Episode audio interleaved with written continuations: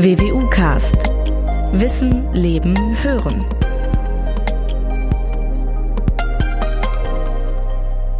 Man kann wohl mit Fug und Recht behaupten, dass es sich um eine Volkskrankheit handelt, wenn man sich vor Augen führt, dass rund 10 Millionen Deutsche hörgemindert sind, dass rund 2 Millionen Deutsche mit Hörsystemen versorgt sind und dass rund 80.000 Gehörlose in Deutschland hinzukommen. Aus Anlass des Welttag des Hörens, der alljährlich am 3. März begangen wird, dreht sich heute nahezu alles um eines der sensibelsten und leistungsfähigsten Organe des Menschen. Unsere Ohren sind 24 Stunden pro Tag im Einsatz. Unser Gehör kann bis zu 400.000 verschiedene Töne unterscheiden. In den Ohren sitzen die kleinsten menschlichen Knochen. Der Welttag des Hörens steht übrigens in diesem Jahr unter dem Motto Wir gehören zu dir. Und ich freue mich sehr, dass ich Ihnen gleich meinen Gast vorstellen darf, der uns garantiert reichlich Fakten um unser Gehör berichten kann. Herzlich willkommen also zum neuen WWU Podcast. Mein Name ist Norbert Robers, ich bin Pressesprecher der Universität Münster. Jetzt aber zu meinem Gast, Professor Dr. Katrin Neumann. Frau Neumann stammt aus dem thüringischen Meiningen. Von 1981 bis 87 hat sie an der Karl-Marx-Universität in Leipzig Humanmedizin studiert. 1987 ist sie aus politischen Gründen in die Bundesrepublik übergesiedelt. Nach ihrer Dissertation am Institut für Physiologie der Universität Leipzig 1991 hat sie sich bis 1996 zur Fachärztin für Hals-, Nasen- und Ohrenheilkunde in Wiesbaden und für Phoniatrie und PET-Audiologie am Universitätsklinikum Frankfurt-Main weitergebildet. Die Uni Frankfurt berief sie auch 2007 zur Professorin für Phoniatrie und PET-Audiologie von 2012 bis 2019 war sie leitende Ärztin der Abteilung für Phoniatrie und PET-Audiologie und des Hörkompetenzzentrums an St. Elisabeth Hospital der Universität Bochum. 2020 folgte schließlich die Berufung an die WWU, wo sie zugleich Direktorin der Klinik für Phoniatrie und PET-Audiologie am Universitätsklinikum Münster ist. Und sonst? Sie ist beispielsweise seit 2020 Dozentin an der Universität der Künste Berlin und seit 2021 auch an der Musikhochschule Münster im Fach Stimmphysiologie für die Studierenden der Opernklassen und der Gesangspädagogik. Frau Neumann hat zahlreiche Preise bekommen, zum Beispiel die Verdienstmedaille der Deutschen Gesellschaft für Phoniatrie und PET-Audiologie 2021 und schließlich ist sie Vorstandsmitglied der Deutschen Gesellschaft für Phoniatrie und PET-Audiologie und Beauftragte der Weltgesundheitsorganisation der Deutschen Gesellschaft für Audiologie. Eine lange und extrem interessante Vita. Ich bin sehr gespannt und freue mich sehr, dass Sie sich heute für den Podcast Zeit nehmen. Willkommen, Frau Neumann. Guten Tag, Herr Rubers. Ich freue mich auch, hier zu sein. Frau Neumann, auf der Webseite, ich habe es gerade schon angesprochen, des Welttag des Hörens wird unter anderem allgemein über die Bedeutung des Hörens gesprochen.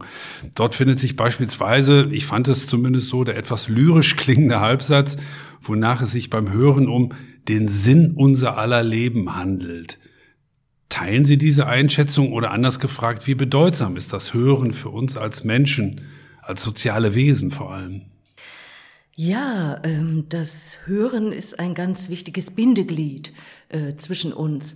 Ähm, wir nehmen ja also äh, plump äh, mechanische Wellen auf in unserem Ohr, entweder aus dem Wasser oder aus der Luft und äh, verwandeln die in einen Sinneseindruck, der uns über unsere Umgebung erstmal informiert, über ähm, Gefahren, über wichtige Signale aus der Umgebung, der aber auch eben die menschliche Kommunikation mit Lautsprache und Stimme äh, gewährleistet.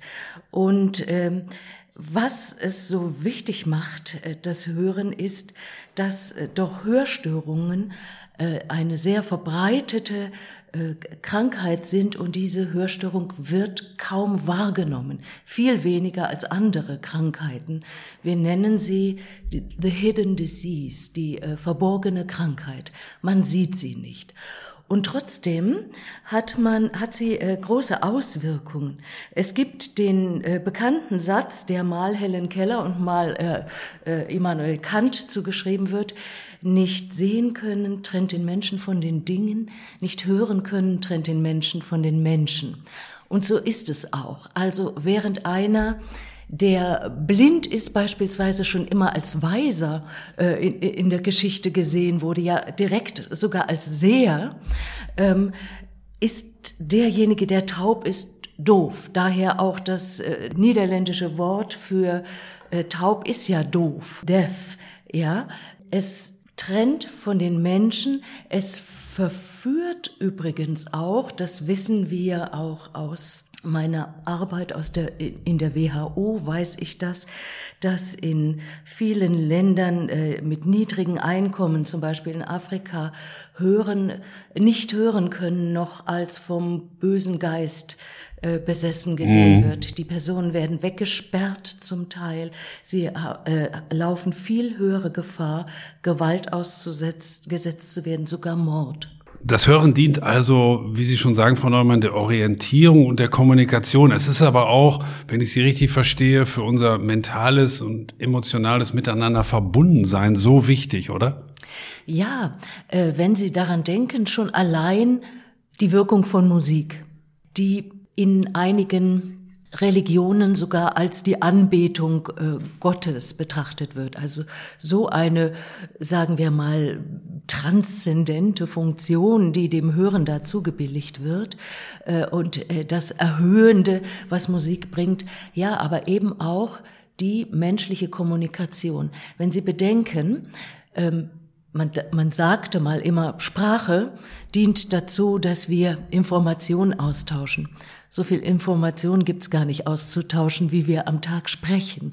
Äh, Sprache ist, äh, ich habe es neulich mal als äh, Fellpflege bei Affen äh, ähm, damit verglichen, äh, die tägliche soziale Interaktion, das sogenannte Grooming, also das Herstellen der sozial, des sozialen Kontaktes, des sich Versicherns. Ich bin noch drin, du bist noch drin äh, in der Society. Sozusagen. Das ist dieses Verbundensein. Wie, wie, wie sehr ist, ich habe ja am Anfang kurz geschildert, das Gehör ist ein sensibles Organ, ein sehr leistungsfähiges Organ, aber wie sehr ist Hören eigentlich auch eine Leistung des Gehirns? Genau. Ähm, eine große Leistung im Zusammenspiel zwischen dem Sinnesorgan Innenohr eigentlich und dem Gehirn. Wir äh, wissen, dass das Ohr unser kompliziertestes Sinnesorgan ist. Und wenn Sie bedenken, dass in diesem System umgesetzt wird, vom leisesten Hören bis zum lautesten Hören äh, es eine 300 Millionenfache Verstärkung. Sowas leistet kein anderes Sinnesorgan. Äh, von den tiefsten Tönen, die wir hören, ungefähr 16 Hertz, also 16 Schallschwingungen in der Sekunde, bis zu 20.000 Hertz, ist auch ein unheimlich großer Abstand. Und das Ganze, was wir hören, muss eben auch auf dem Weg zum Gehirn abgespeichert zwischengespeichert werden, äh, in eine richtige Reihenfolge gebracht werden. Ähm, wir müssen Schall lokalisieren können, wir müssen wissen, von welcher Seite kommt's jetzt, schon allein, was wir verrechnen müssen zwischen unseren beiden Ohren. Wenn der Schall auf das eine Ohr, wenn die Schallquelle an meinem einen Ohr ist, gibt's dazwischen dann den Kopfschatten und es gibt eine Laufzeitdifferenz von diesem Ohr zum anderen Ohr und auch eine Lautstärkedifferenz und sowas muss das Gehirn ständig ständig verrechnen. Von wo kam jetzt der Schall? Oder unsere Ohrmuschel hat eine gewisse Filterwirkung, hat dieses ausgeformte Relief, was bestimmte Frequenzen besser und andere Frequenzen schlechter, je nach Einfall des Schalls äh, ähm, ankommen lässt. Auch das wird vom Gehirn verarbeitet, um zu sagen, ah, genau dort, von oben, nein, von unten, von rechts, von links kam der Schall und das ist, dem muss ich mich zuwenden beispielsweise. Oder dieser Schall ist egal. Das kommt nämlich auch. Wir haben auch eine auditive Aufmerksamkeit, die wir dann auf bedeutsame Signale richten können und auf unbedeutsame irgendwelche Störschalle. Da stellen wir buchstäblich auf Durchzug. Da stellen wir auf Durchzug. Da stellen wir auf Durchzug. Trotzdem haben die ihre Auswirkungen, wenn wir nachher mal über Lärm sprechen, den wir gar nicht mehr so wahrnehmen, der immer so im Background ist. Er hat trotzdem seine Wirkung auf das vegetative Nervensystem beispielsweise. Also es ist ein hochkompliziertes Zusammenspiel von Gehirn und, und Gehör, so kann man es, glaube ich, zusammenfassen. Ich habe eingangs eine Zahl genannt oder mehrere, Frau Neumann, dass 10 Millionen Menschen in Deutschland hörgemindert sind. Ist, ist das auch tatsächlich Stand der Dinge? Und ist die eigentlich in den letzten Jahren oder Jahrzehnten angestiegen oder ist das in etwa immer so eine gleichbleibende Zahl? Ja, wir sagen, um es mal zu konkretisieren, ungefähr 20 Prozent aller 60 bis 69-jährigen Menschen hören schlecht. Ungefähr 42 Prozent aller 70 bis 79-Jährigen und ungefähr 74 Prozent aller über 80-Jährigen. Das ist eine ungeheure Zahl, eine ungeheure Zahl. Und da sehen wir schon, wo die Hauptursachen für schlechter Hören liegen, nämlich in der Alterung der Bevölkerung. Und das sind jetzt auch alarmierende Zahlen, die die WHO herausgegeben hat. Ähm, trotz aller Bemühungen weltweit darum, äh, Ohr- und Hörgesundheit zu verbessern, gibt es nach wie vor einen linearen Anstieg der absoluten Zahlen an Hörstörungen und auch der Prävalenz, das heißt des prozentualen Vorliegens von Hörstörungen. Äh, Im Moment haben wir knapp 400 Millionen Menschen mit Hörstörungen in der Welt und ähm, 2050 werden es schon 900 sein. Ein linearer Anstieg. Und das kommt vor allem durch die Alterung der Bevölkerung zustande. Mhm. Dem muss man was entgegensetzen. Wir kommen sicherlich auf die, die Ursachen äh, noch zu sprechen. Nochmal eben zu der Definition oder zu einer Definition. Sie, Sie sagen, dass so und so viel Millionen schwerer oder schlechter hören. Ab wann definieren Sie eigentlich, dass ich schlechter höre? Das ist ja, so stelle ich es mir zumindest vor, ein schleichender Prozess, den ich möglicherweise als Mensch gar nicht so richtig mitkriege. Ich bin irgendwann 58, 59 und dann bin ich 61 und mit 60 höre ich eigentlich plötzlich schlechter. Also lässt sich das klar definieren? Ab jetzt hören Sie schlechter? Ja. Ähm, das Gefährliche an der Sache mit der Altersschwerhörigkeit ist tatsächlich, dass die schleichend beginnt und lange von der selbst betroffenen Person gar nicht so wahrgenommen wird. Dann sprich doch ein bisschen lauter, wenn du was von mir willst. Sprich doch nicht so leise oder so. Es wird also gar nicht so ohne weiteres wahrgenommen und man hat sich um Klassifikationen bemüht. Ähm, eine Hörstörung wirklich zu definieren. Und da hat es einen interessanten Wechsel innerhalb der letzten drei, vier Jahre gegeben, auch durch die WHO mit angestoßen. Die hatte mal gesagt, wir reden von einem disabling hearing loss, also ab wann wird ein Hörverlust behindernd und hat gesagt, ungefähr wenn man so im Durchschnitt, äh, wenn einem 35 Prozent an einem absoluten Normalgehör fehlen würden. Äh, 35 Dezibel, das kann man jetzt mal grob, um sich was vorzustellen, mit Prozent gleichsetzen. Äh, wir wissen, das heißt, das lässt sich relativ präzise messen. Wenn ich ja, zu Ihnen käme, könnten Sie sagen, so Herr Robers, 36 Prozent weniger, Sie hören definitiv schlechter. Ja, da hat es aber ein, einen Paradigmenwechsel gegeben. Wir wissen beispielsweise, dass Kinder mit einem Hörverlust von ungefähr 20 Dezibel grob 20 Prozent, einfach schon deutlich gestört sein können in ihrer Sprachentwicklung. Und ähm, dass man nicht unterscheiden muss zwischen Hörstörungen, die da sind, und behindernden Hörstörungen. Jede Hörstörung ist behindernd. Und wenn man es an den, am Tongehör festmacht, was so ein grober Anhalt ist, ist man heute dabei, dass man sagt, ab einer Hörminderung von etwa 25 Dezibel äh, Hörverlust fängt ein, einen das wirklich an zu stören. Es geht auch zwischen 20 und 25 Dezibel schon los, aber von 25 Dezibel gemittelt über unsere Hauptfrequenzen, mit denen wir Sprache, in denen wir Sprache hören, äh, das macht eine Hörstörung aus. Aber wir messen Hörstörung auch am Sprachverstehen. Und da ist ganz besonders wichtig, weil das eine Alltagssituation ist, das Sprachverstehen im Störgeräusch. Und wenn wir da sagen, hm, 20 bis ja ungefähr 20 Minder Prozent Minderung des Sprachverstehens, Sprachverstehen im Störgeräusch, ist für Kinder schon kritisch, um Sprache zu lernen, im Unterricht zurecht. Könnten Sie das mal definieren? Was, was heißt das Sprachverstehen? Wie, wie, wie meinen Sie das oder wie lässt sich das bemessen? Ja, wir lassen äh, Kinder beispielsweise verschiedene Wörter hören über Kopfhörer oder im freien Raum, freien Schallfeld, wie wir sagen, und ähm, Bär, Ei, Puppe und sie müssen es wiederholen. Wenn sie noch ganz klein sind, reicht es, wenn man darauf zeigt.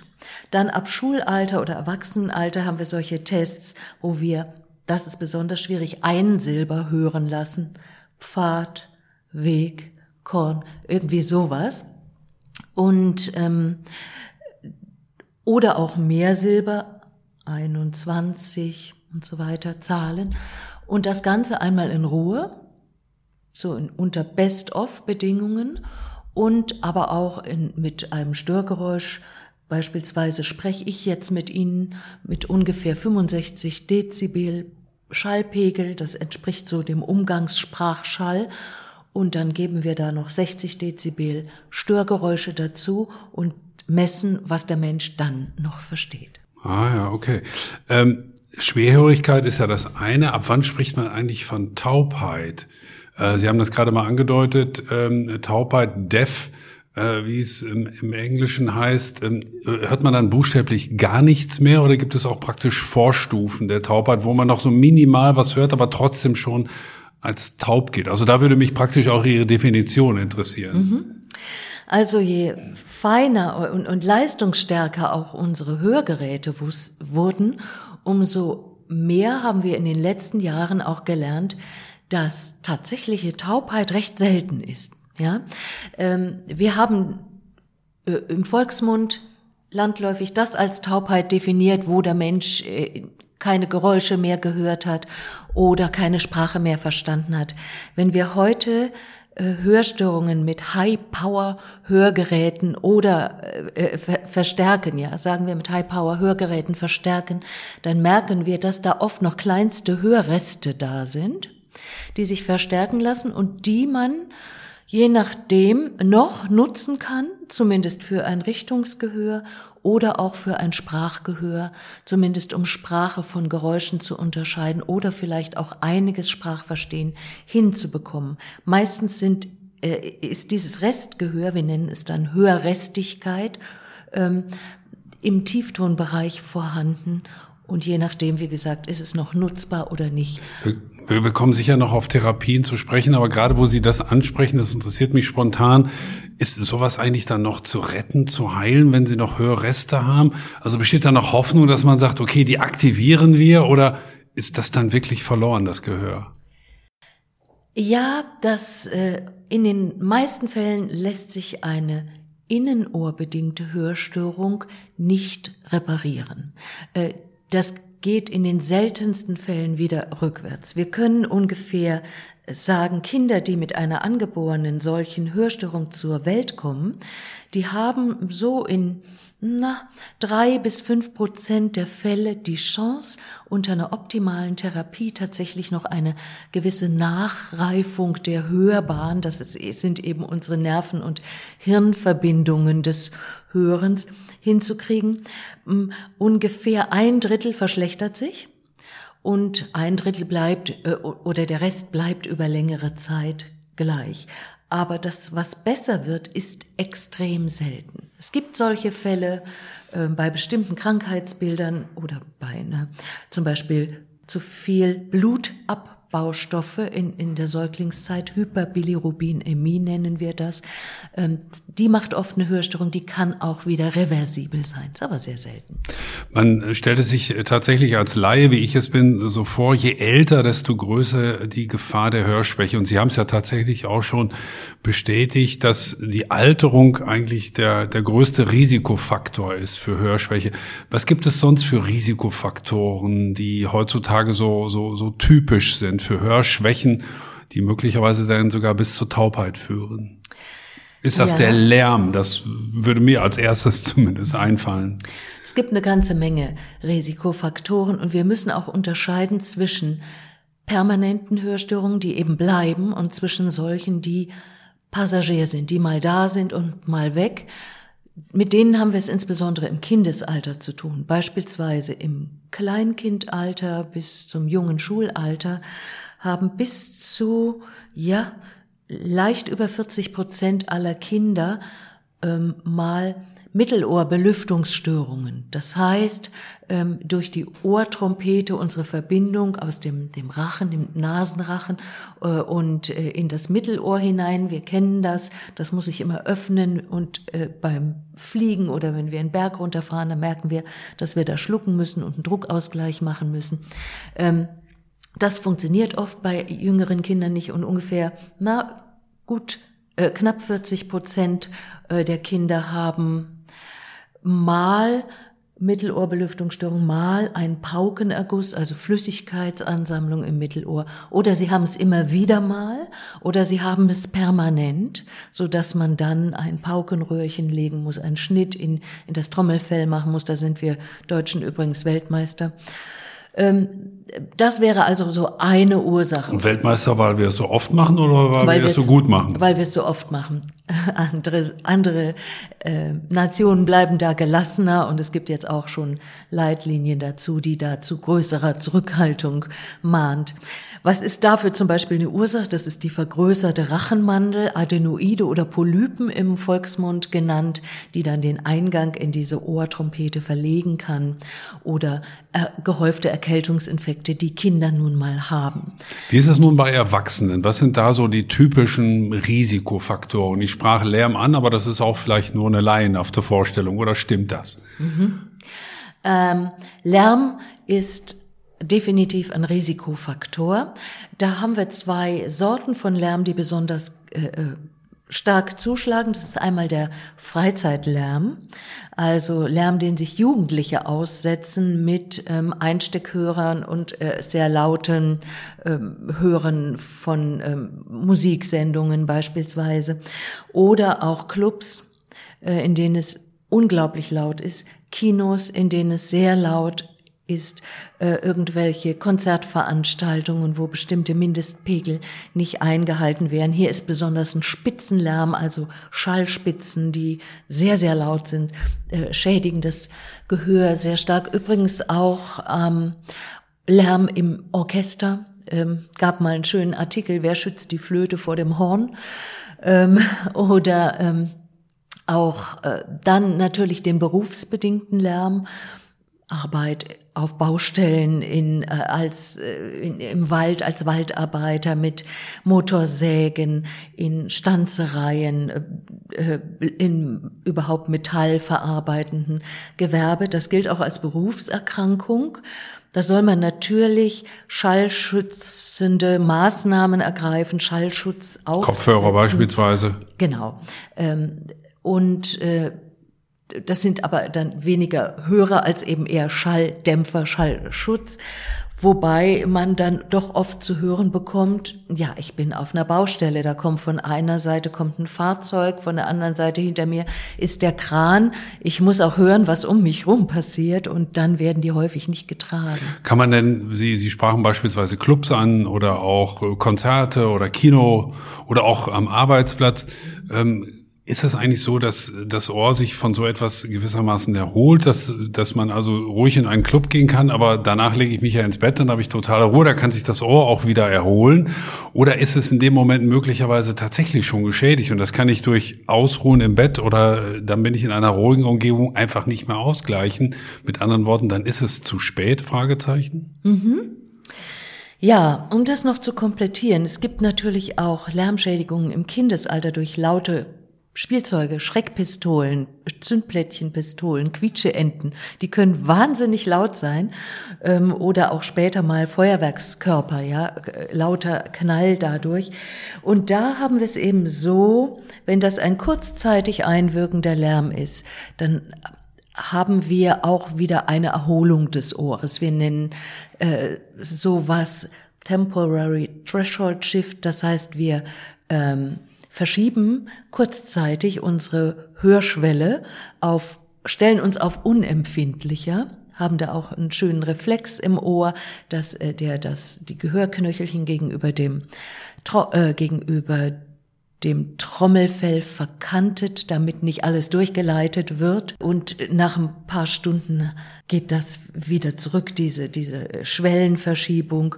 Man hat auch oft, wenn man aus so einem Club kommt, hat man mal so das Gefühl, hoch, ich habe jetzt da so ein kurzzeitiges Ohrgeräusch oder es hört sich alles so dumpfig und rauschig an und das geht dann wieder zurück. Ein vorgeschädigtes Innenohr allerdings nimmt viel mehr Schädigung auf, es ist viel weiter, ist viel leichter weiter zu schädigen als ein nicht vorgeschädigtes Innenohr. Gibt es andere Risikofaktoren, ich sag mal so im Lebensstil oder so, die möglicherweise auch äh, positiv wie negativ beeinflussen können?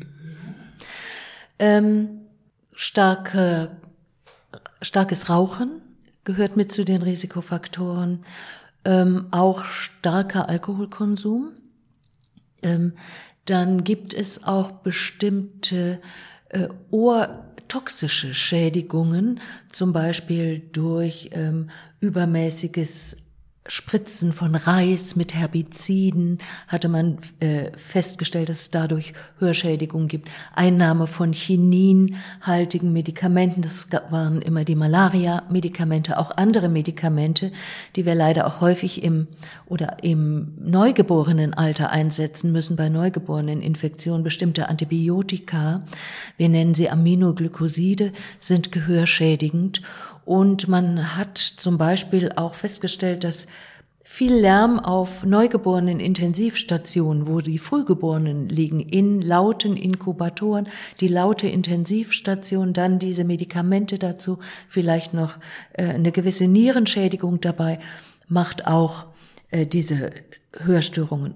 Oder und äh, Zytostatika, also die Behandlung von Menschen mit bestimmten krebshemmenden Medikamenten, insbesondere wenn das im Kindesalter stattfinden muss, was wir hier an unserer Klinik natürlich sehr häufig sehen. Carboplatin, Cisplatin vor allem äh, sind die schädigenden Substanzen. Mhm. Welche Auswirkungen, wenn man beispielsweise Hörschwächen hat, hat das beispielsweise aufs Sprechen? Also wenn ich jetzt äh, hörgeschädigt bin, in welchem Grad auch immer, ähm, Sie haben ja eingangs ein paar Zahlen, interessante Zahlen mal genannt, hat das auch automatisch schon Auswirkungen auf mein Sprechvermögen? Da besteht ja ein Zusammenhang, wenn ich es richtig verstanden habe. Besteht der dann automatisch und jedes Mal oder kann man das auch praktisch voneinander trennen, wenn ich mich konzentriere beispielsweise? Das kommt darauf an, ob die Hörstörung bevor Sprache erworben wurde, also im sehr frühen Kindesalter, bereits da war. Wir nennen das prälinguale Hörstörung, ähm, so dass die das Spracherlernen unter den Bedingungen der Hörstörung stattfindet, ähm, oder aber ob vielleicht das Gehör eben erst später geschädigt wird, äh, wenn die Sprache bereits voll vorhanden ist im Erwachsenenalter. Das wäre dann die günstigere Variante, wenn das man das so sagen darf? In, in, in gewisser Hinsicht ist das die günstigere Variante, weil es da eben Sprache schon gibt. Aber je mehr ich verliere, vor allem äh, im im Alter an den hohen Frequenzen, umso mehr verstumpft beispielsweise meine, äh, verstumpfen bestimmte Konsonanten wie s, f, sch. Solche Laute hört man dann nicht mehr gut und kann sie dann auch nicht gut bilden. Ähm, dann hört sich das eben so an, Susi äh, statt Susi. Ja. Ähm, Im Kindesalter gibt's aber auch einen Vorteil. Das Hirn ist sehr plastisch und wenn ich früh genug hineinkomme mit einer Therapie. Deshalb haben wir in Deutschland das Neugeborenen-Hörscreening eingeführt und auch weltweit äh, gibt es ähm, neugeborenen Hörtests, kurze, mit denen wir wissen wollen, hört das Kind gut oder nicht. Und denn es gibt sensible Zeitfenster, die wir haben, äh, die sind offen für wenige Monate und dann schließen sie sich. Das heißt, wenn innerhalb von ein bis zwei Jahren eine Hörstörung nicht gut versorgt wurde, dann kann man später versorgen, so gut man will, mit Hörgeräten oder Cochlea-Implantaten dass äh, die sensiblen Phasen dieser Hörsystemreifung sind verpasst oder man kommt sehr spät rein. Wenn ich nun eine Hörstörung habe, Frau Neumann, habe ich irgendeine Chance, auch in meinem Alltag, äh, ich will es mal salopp formulieren, was Gutes für mein Ohr zu tun. Zumindest kenne ich es von meinem Augenarzt, der gesagt hat, gucken Sie ab und zu mal in die Ferne. Äh, das entspannt Ihre Augen ein bisschen. Kann ich irgendetwas Gutes für mein Ohr tun, indem ich mich einfach in totale Ruhe zurückziehe? Das würde mir zumindest einfallen. Oder gibt es noch andere ganz praktische Dinge, die man dann vielleicht unternehmen kann?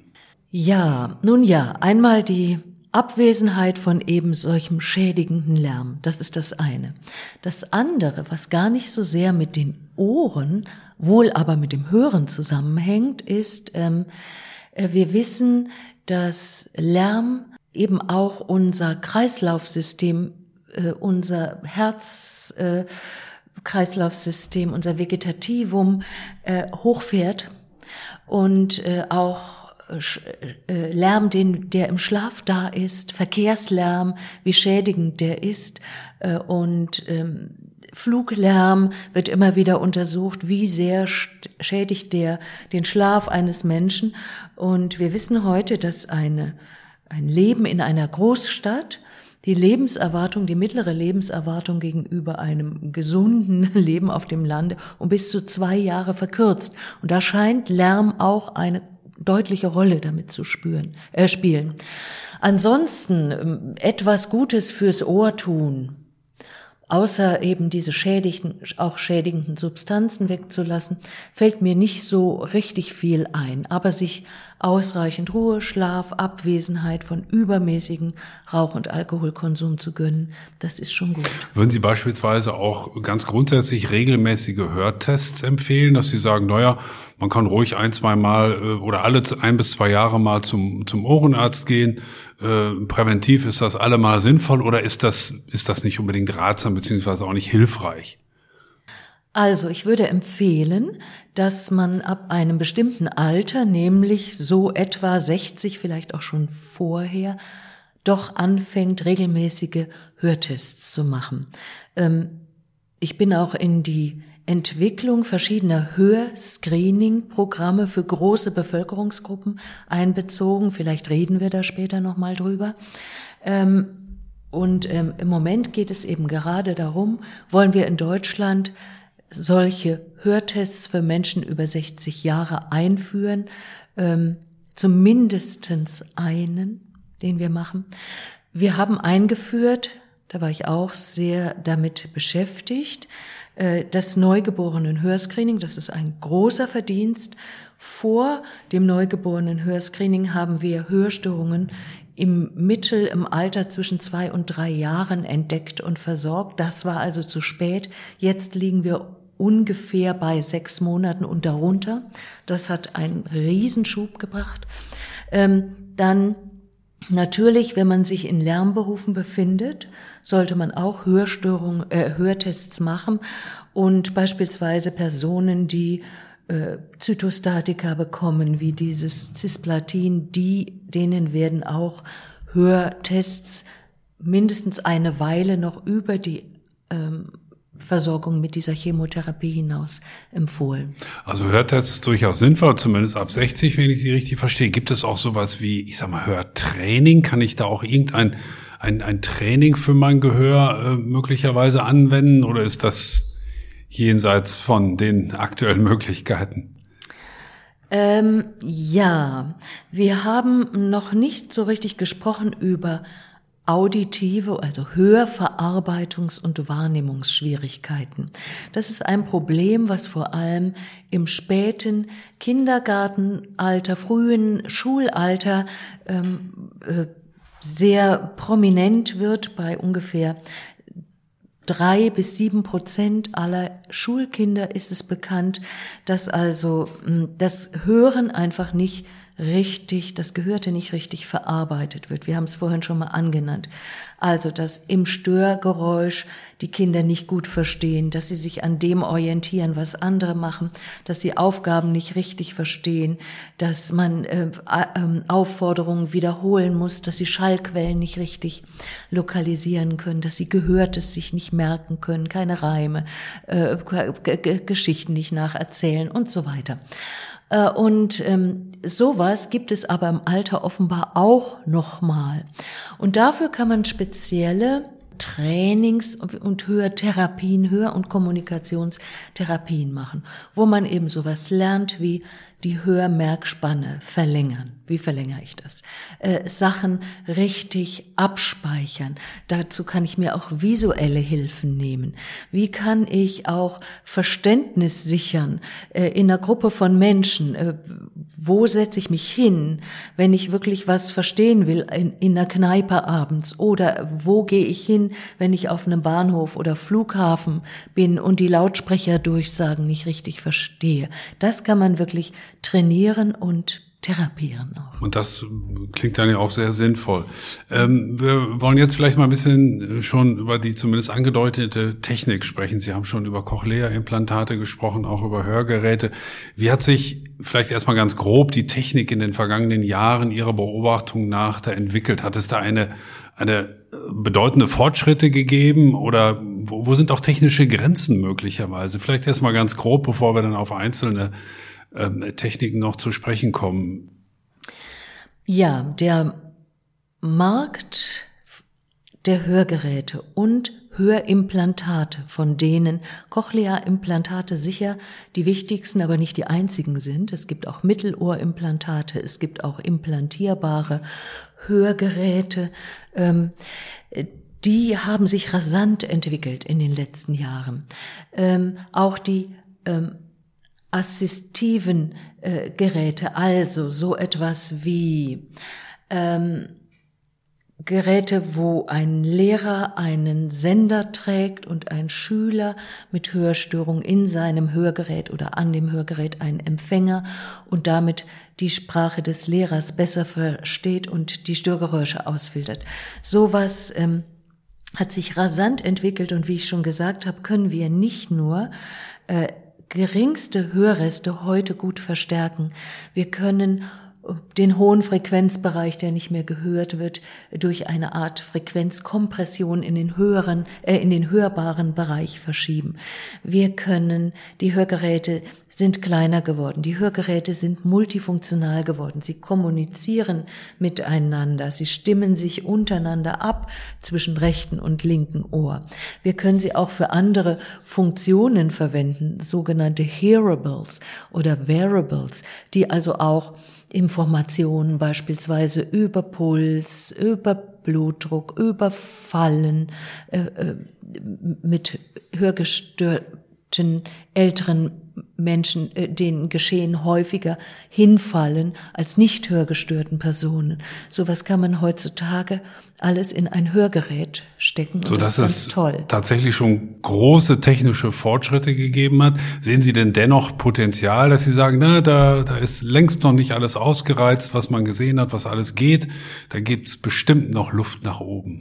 Oh ja, Luft nach oben gibt's da noch. Beispielsweise beklagen Menschen die Hörgeräte tragen immer wieder, dass es natürlich auch den Störschall ringsum mit verstärkt, dass sie auf einmal ihr Leben auf einmal lärmig geworden ist.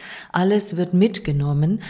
Man muss zwischen bestimmten Programmen umschalten. Diese Umschaltung kann automatisch geschehen, die kann auch mit der Hand geschehen, dass man also in halligen Räumen, im Konzertsaal muss man anders hören als auf der Straße draußen, als in Zweiersituation, als in äh, in einem Restaurant beispielsweise.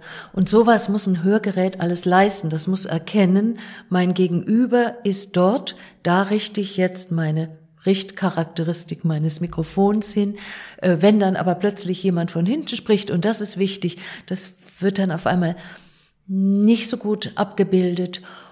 Oder Menschen, die Hörgeräte tragen, ermüden nach einer Weile, weil denen das zu viel wird. Kinder, die aus der Schule kommen, sagen, jetzt muss ich es erstmal ablegen, weil äh, ich kann nicht mehr. Ich bin K.O. Mhm. Ähm, was mir in der Werbung auffällt, Frau Neumann, ist, äh, dass, dass wenn beispielsweise Werbung für Brillen gemacht wird, dann ist das so eine Art modisches Accessoire. Das zeigt man natürlich, das ist sichtbar, das ist äh, schön, damit schmückt man sich im wahrsten Sinne des Wortes, während die Werbung, zumindest meiner Beobachtung nach, immer darauf abtippt, Hörgeräte sind unsichtbar. Sie sollen möglichst klein sein. Äh, sie haben offensichtlich was Peinliches, deswegen will man sie im wahrsten Sinne des Wortes verstecken. Stimmt diese Beobachtung erstens und zweitens, wie, wie beobachten Sie das, beziehungsweise wie bewerten Sie diese Art von Werbung auch? Ja, ähm, die Hörgeräteindustrie tut eine Menge dafür, um Hörgeräte attraktiver zu machen für ihre Kunden. Merkwürdigerweise ist es tatsächlich so, wenn jemand eine Brille trägt, dann gilt er irgendwie auch als klug, der kleine Professor, das, das Kind mit einer Brille, ähm, wohingegen ein Hörgerät irgendwie immer noch als Stigma wahrgenommen wird, insbesondere von Erwachsenen oder im Alter. Das sieht, da sieht man auf einmal alt aus.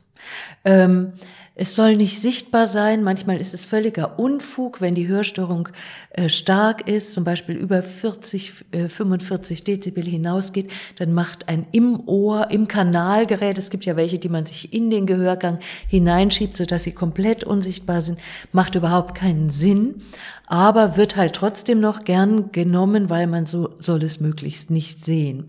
Da muss man auch mal einen Paradigmenwechsel anmahnen äh, in der öffentlichen Wahrnehmung und sagen, aber wieso? Ähm, Hörgerät macht klug, denn ähm, ohne eine Versorgung ungefähr äh, 42 bis 45 Prozent aller derjenigen Menschen in Deutschland, und das sind vor allem Erwachsene, vor allem ältere Menschen, die Hörgeräte brauchen würden, nehmen keine. Oder sie nehmen sie einmal kurz, probieren sie aus und dann landen sie in, im Nachttisch heißen auch richtig äh, Schubladengeräte, weil sie auch nicht lang genug äh, erprobt worden sind. Das Gehirn muss sich dran gewöhnen, unbedingt. Nicht lang genug aufgesetzt wurden, über Tag, es müssen mehrere Stunden getragen werden. Dann geht das gut. Und weil bislang in Deutschland auch eine Hör- und Kommunikationstherapie den älteren Menschen nicht angeboten wird, anders als im Kindesalter, wo sowas angeboten wird, und sie sich einfach überhaupt nicht daran auf einstellen können, nicht an die mechanische Behandlung, die kleinen Dinge. Äh, man wird auch im Alter motorisch ungeschickter. Kriegt man die Batterie da rein, kriegt man das eingestellt, kriegt man die Programme umgestellt. Das ist eine echte Herausforderung. Das vergisst man. Und im Kindesalter ist es aber so, äh, dass es gar nicht so stigmatisierend wirkt. Also wenn wir die Kinder Hörgeräte oder Cochlea-Implantate, die äußeren Teile aussuchen lassen, und die sind, sagen wir mal, zwei, drei, vier, fünf Jahre alt, dann suchen die sich was Schrillbuntes, da kommen dann Fußbälle drauf, da werden die Jungs wollen Totenköpfe draufgeklebt, haben die Mädchen Prinzessinnen. Und was nicht alles, das muss glitzern und schillern. Und die Eltern sagen, oh Gott, oh Gott, und äh, möchten am liebsten irgendwas Hautfarbenes, äh, Versteckendes äh, einbringen. Das heißt, im, im Alter nimmt er so der, der, der, dieser stigmatisierende Effekt zu und ich, ich, ich will die Hörgeräte verstecken. Ähm, und die Industrie bedient diesen Wunsch ja offenbar auch. Sie sprachen gerade von einem Paradigmenwechsel, der da möglicherweise notwendig sei. Wer könnte, wer müsste den denn initiieren? Ist das die Werbeindustrie? Sind das die, die Hörgeräteakustiker? Sind das Ärzte wie Sie beispielsweise, die alle zusammen möglicherweise da mal einen Vorstoß wagen müssten? Ja, wir müssen insgesamt die Stakeholder, diejenigen Menschen, die viel mit Hören und Hörgesundheit zu tun haben, in Deutschland wie auch in anderen Ländern, äh, uns einfach da besser zusammenschließen. Das heißt, tatsächlich muss eine öffentliche, ein öffentliches Bewusstsein gestärkt werden für die Gefahren einer Hörminderung. Darüber haben wir noch gar nicht gesprochen, was das im Alter bedeutet äh, wenn ich es kurz sagen darf, ähm, beispielsweise geht im Alter eine unversorgte Hörstörung schleichend mit äh, sozialer Vereinsamung äh, einher, mit kognitiven, mit also geistigem Abbau einher. Äh, beispielsweise ähm, gibt, äh, ist das Risiko äh, bei einer nicht versorgten Hörstörung äh, sozial zu vereinsamen im Alter zwischen 60 und 69 Jahren 50 mal höher, wenn eine Hörstörung nicht versorgt wird. Oder aber mein ähm, Alter, mein, mein geistiges Alter ist, wenn ich eine Hörstörung von nur 10 Dezibel, die Versorgungs, äh, also 10 Dezibel mehr Hörverlust, der nicht versorgt wird, ähm, geht mit einer Alterung von mehr ungefähr 3,9 Jahren Voralterung, geistige Alterung einher. 25 Dezibel gehen schon mit 6,8 Jahren geistigem Voralterns einher. Und das geht alles auch mit einer erhöhten, deutlich erhöhten äh, Neigung zur Depression einher, zu Frühverrentung, zu Arbeitsplatzverlust, zu geringerer körperlicher Aktivität. Man traut sich dann auch weniger zu. Ähm, das sind alles Folgen von Hörstörungen und da muss das muss bewusst werden. Das ist gar nicht so bewusst in der öffentlichen, im öffentlichen Bewusstsein. Und dann müssen wir Politiker dazu bringen, das auch mit ins Volk zu tragen. Deshalb haben wir übrigens diesen World Hearing Day. Denn ich meine, es sind ja wirklich viele Menschen, ähm, um nochmal auf diese äh, auf den Paradigmenwechsel zurückzukommen. Es sind ja viele Menschen damit beschäftigt, ähm, sei es Ärzte, sei es die Werbeindustrie, sei es Hörgeräte, Akustiker, sei es die WHO. Also man könnte, müsste sich ja offenbar dann mal zusammenschließen, aber bisher scheint das noch nicht wirklich durchgedrungen zu sein. Mein großes Ziel ist es in Deutschland, äh, eine Forderung der WHO, für die ich ja auch viel arbeite, durchzusetzen, und zwar die Einrichtung eines Nationalkomitees für Ohr- und Hörgesundheit. Die dieses äh, Komitee müsste unter dem, unter der Leitung des Gesundheitsministeriums sein. Es müsste verschiedene Arbeitsgruppen beinhalten, zum Beispiel zu Hörscreenings, zu Hörtechnologie, zu Hör- und Kommunikationsrehabilitation. Und da müssen eben alle an den Tisch, diese Stakeholder. Da muss die Industrie an den Tisch, da müssen die Ärzte an den Tisch, da müssen Hörförderer, Hörfrühförderung haben wir beispielsweise oder Audiotherapeuten mit ans, an den Tisch, da müssen Wissenschaftler an den Tisch, die müssen da alle vorhanden sein. Und dann muss man abrufbare Pläne, Situationsanalysen machen und äh, sich Ziele vornehmen. Äh, so wie die WHO das auch macht, die sich zehn Jahresziele setzt ähm, für Ohr- und Hörgesundheit. Zum Beispiel will die die Screening-Situation um 20 Prozent verbessern innerhalb der nächsten zehn Jahre. Ähm, sowas müssen wir uns in Deutschland schaffen und vornehmen. Mhm. Lassen Sie uns, Frau Neumann, noch über ein spezielles Phänomen sprechen, das sicherlich auch schon viele Zuhörer schmerzvoll erleiden mussten, den Tinnitus, also das sogenannte Ohrensausen. Nach meinen Informationen, die ich mir angelesen habe, ist angeblich jeder Vierte in Industrieländern schon mal davon betroffen. Was sind die Ursachen von Tinnitus und kann man das als eine Art von Vorstufe eines Hörschadens eigentlich bezeichnen? Oder wo ist ja der Zusammenhang zwischen den Hörschäden, die wir jetzt ausführlich besprochen haben, und, und wie gesagt dem Tinnitus? Tinnitus, also Ohrgeräusche, die nur der Betroffene und kein anderer wahrnimmt, gibt auch objektive Ohrgeräusche, die auch andere wahrnehmen können. Aber diese Ohrgeräusche, dieser klassische Tinnitus, ähm, ist häufig, aber nicht immer mit Hörstörungen verbunden, mit Schädigungen des Innenohrs auch. Das gehört also häufig zusammen. Es gibt auch Krankheiten, wo das richtig äh, Schwindel, Tinnitus und, und, und Hörstörung zusammen gepackt ist im sogenannten Morbus Menier beispielsweise oder Hörstürze sind auch, also plötzlicher Hörverlust äh, ist oft auch mit Tinnitus verbunden. Es gibt aber auch Tinnitus, der ganz ohne Hörstörung abläuft als eine Art Fehlregulation im äh, in der zentralen Hörbahn, äh, eine Art ähm, ja Übersteuerungsphänomen oder ähm, nicht äh, funktionieren von hemmenden Systemen.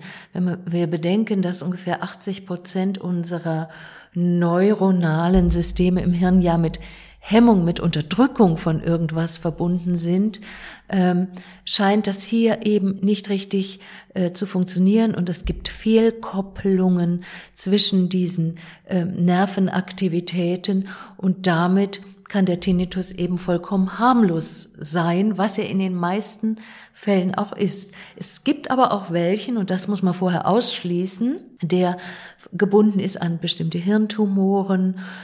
Das können auch gutartige Tumoren sein. Das will man natürlich nicht haben, dass man sowas übersieht oder an Bluthochdruck, an ähm, schlecht eingestellten Diabetes.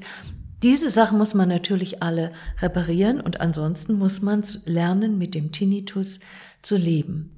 Gibt es da die gleichen oder sind die Risikofaktoren ähnlich wie die, wie wir sie eben schon für die Hörschäden besprochen haben? Also zu viel Lärm beispielsweise, aber auch viel Rauchen, übermäßiger Alkohol, sind das vergleichbare Risikofaktoren? Richtig. Und das, was ich eben noch nannte, Diabetes, Bluthochdruck, Übergewicht, auch das gehört dazu, Arteriosklerose, gehören mit zu Risikofaktoren für Hörstörungen und auch mit für Tinnitus. Und man sollte ihn auch, wenn ich Sie richtig verstehe, wirklich ernst nehmen, sofort zum Arzt gehen, weil es möglicherweise die Vorstufe ist für ein gravierenderes Hörproblem? Ja, äh, genau. Ähm, Hörstürze oder äh, also plötzliche Hörminderungen oder eben plötzlich auftretenden Tinnitus kann man, wenn man ihn schnell behandelt, beispielsweise mit äh, cortisonhaltigen Medikamenten innerhalb der ersten 24 Stunden optimalerweise, kann man ihn auch gut wieder wegkriegen. Wenn man ihn allerdings erst länger bestehen lässt, Tage oder Wochen lang, dann wird die Chance schlechter, dass er weggeht. Allerdings hat doch ein nicht unerheblicher Anteil von Menschen nach Jahren, sagen wir nach zehn Jahren, diesen Tinnitus nicht mehr. Es gibt also doch auch Spontanerholungen und ansonsten muss man ihn eben behandeln mit beispielsweise einer Tinnitus Retraining Therapie, aber auch ähnlich gelagerte Therapien, die ein, einerseits damit arbeiten, dass man lernt, sich selbst zu desensibilisieren, runterzuregeln, andererseits Stille zu vermeiden, ähm, indem man beispielsweise auch eine Art Hörgerät aufsetzt, was nur ein leichten, leichtes Geräusch gibt, was interferiert, was äh, sich vermischt mit dem Tinnitus und dadurch wird der Tinnitus auch schon leiser wahrgenommen oder eben abends beim Einschlafen leise Musik hört. Sowas kann helfen. Helfen. Ähm, kommen wir in dem Zusammenhang auch nochmal auf Kinder zu sprechen. Wir haben das ja schon mehrfach thematisiert heute. Ähm, ich stelle mir nun vor, dass Erwachsene natürlich Hör Hörprobleme, auch Tinnitus, sehr schnell erkennen und sich auch möglicherweise sehr schnell um Rat bemühen, zum Arzt gehen, während es viele Kinder möglicherweise gibt, die die das nicht ernst nehmen oder auch gar nicht so richtig erkennen. Was, was raten Sie Eltern? Sollten die beispielsweise regelmäßig zum Ohrenarzt mit ihren Kindern gehen, um da gar nicht erst irgendetwas einreißen zu lassen? Ja, wir haben ja in den Vorsorgeuntersuchungen für Kinder mehrere Hörtests mit eingebaut. Ich habe ähm, acht Jahre als Sachverständige für Hören und Sprache bei Kindern äh, mit an diesen Vorsorgeuntersuchungen, äh, an, dem, an der Neufassung des, dieses gelben Heftes gearbeitet. Und da haben wir jetzt also das neugeborenen Hörscreening, was auch kontrolliert wird über mehrere, mehrmals im, im ersten Lebensjahr, ob es durchgeführt wurde. Und wenn nicht, dann muss es noch kommen. Dann haben wir den nächsten vorgeschriebenen Hörtest etwa im Alter von vier Jahren. Ähm, und dann kommt der nächste Hörtest als Schuleingangsuntersuchung. Dann wird empfohlen weltweit, wobei es dafür noch relativ schwache Evidenz gibt, ähm, irgendwann im Schulalter doch auch noch mal im frühen Schulalter Hörtestungen zu machen. Ähm, dann ähm, eben dieses im Alter auffangen ab 60 Jahren bei bestimmten Berufsgruppen Hörtests durchführen. Das finde ich ist schon mal eine gute Prävention.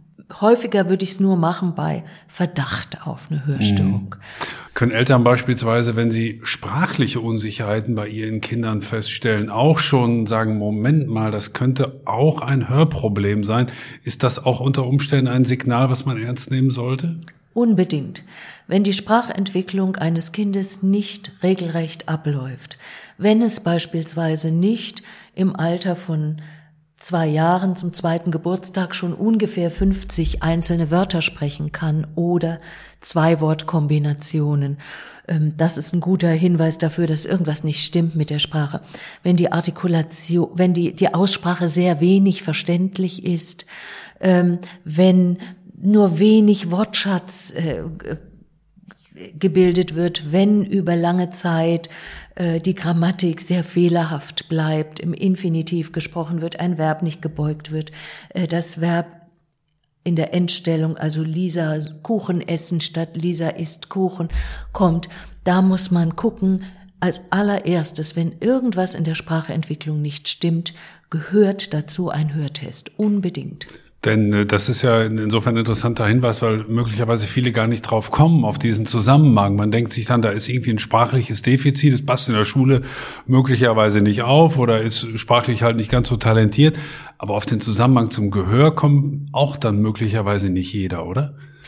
Nein, und äh, hier sehe ich auch eine größere Gefahr in der Gesetzgebung, in der anstehenden. Äh, es geht sehr darum, um einen Direktzugang das heißt, äh, Patienten oder Eltern von Kindern mit Sprachentwicklungsauffälligkeiten äh, möchten und sollen sich vielleicht in Zukunft direkt bei einer Logopädin oder Sprachtherapeutin vorstellen und die darf sich dann selber die äh, Therapie verordnen für die Kinder.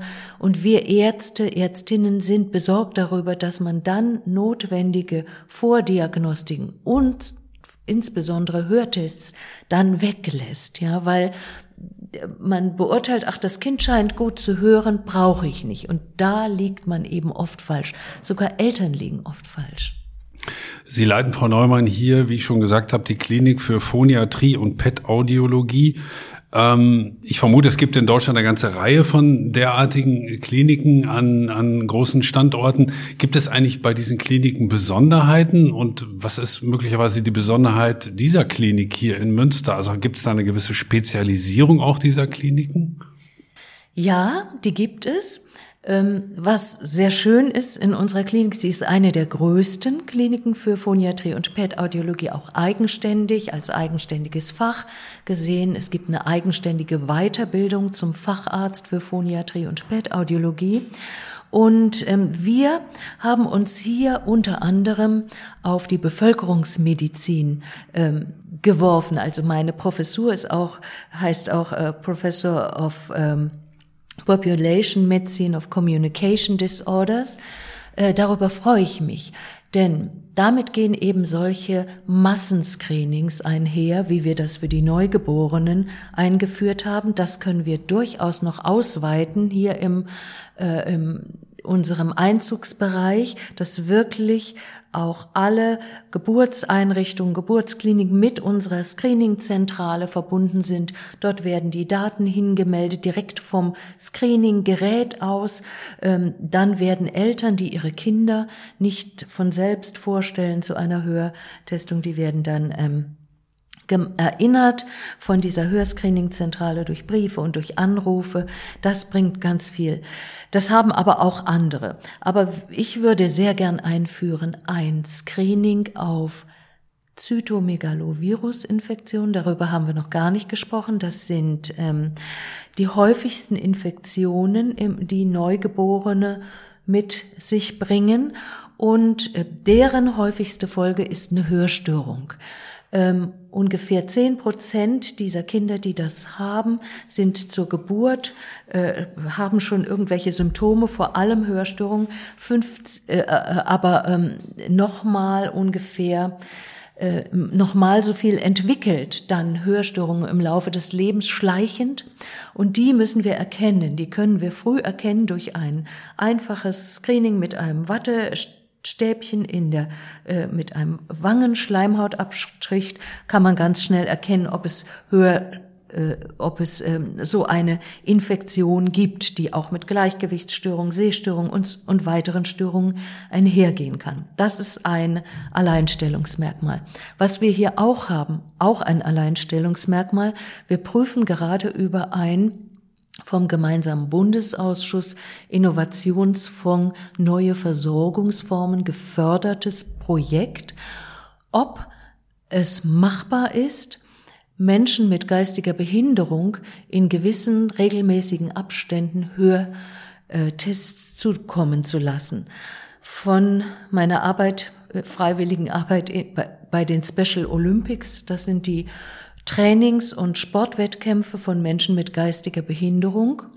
Ähm, in Deutschland und auch international äh, weiß ich, habe ich das Hörscreening-Team für Deutschland aufgebaut, dass ungefähr ein Viertel bis ein Drittel aller Menschen mit geistiger Behinderung permanente oder auch häufig wiederkehrende Hörstörungen hat und dass die meisten dieser Hörstörungen nicht versorgt sind, schlecht versorgt sind, dass die vielleicht mal bekannt waren, wieder vergessen gegangen sind und dass diese Menschen sich nicht von sich aus melden und die Betreuungspersonen es nicht wahrnehmen oder nicht ausreichend wahrnehmen. Die sagen, ach, ja, ja, der spricht so schlecht, das macht er schon immer. Nein, nein, er versteht schon, was er soll und mehr versteht er eben nicht. Dass wir beispielsweise in den, bei den Berliner äh, Special Olympics 2006 unter etwas mehr als 600 gescreenten Personen acht mit praktischer Gehörlosigkeit hatten, die alle nicht bekannt waren, sondern die liefen alle als geistig behindert. Das war ein Schocksignal.